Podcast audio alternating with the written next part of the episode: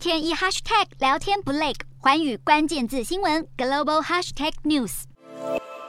山坡上的大片树林被火焰吞噬，冒出大量浓烟，火势渐渐逼近一旁的住宅区。极端热浪持续侵袭欧洲，导致西南欧森林野火连环爆。法国总统马克宏在当地时间二十日前往西南部野火肆虐地区，慰问当地消防人员与灾民。马克宏向当地居民表示，法国正面临有史以来最严重的野火灾害。他也承诺政府会努力重建遭野火烧毁的地区。不止马克宏，西班牙总理桑杰士也同样在二十日视察被森林大火摧残的东北部亚拉冈自治区，当地有超过两千人家园被摧毁，流离失所。这代表极端热浪所引发的灾害已经被欧洲各国领袖视为政府首要解决项目之一。直到二十一日为止，法国、希腊、西班牙、葡萄牙与意大利等地中海周围国家都还无法完全阻断野火蔓延。过去的一个月以来，欧洲各国连创最高温纪录，光是西葡两国就已经有超过一千五百人被热死。对此，西南欧国家政府持续投入大量消防人力，赶赴前线灭火，并协助受威胁区域的民众撤离。但是救火行动却还是相当挣扎。而被这一波热浪影响到的，可不是只有西南欧国家，中欧的德国和捷克先后传出罕见的炎热天气，就连北欧的丹麦都在当地时间二十日出现了摄氏三十五点九度的高温，打破八十一年以来的七月份最高温记录。不过，丹麦气象局也警告，接下来还会有热空气从南方进入。丹麦在一九七五年记录的摄氏三十六点四度最高温记录，也有被突破的可能。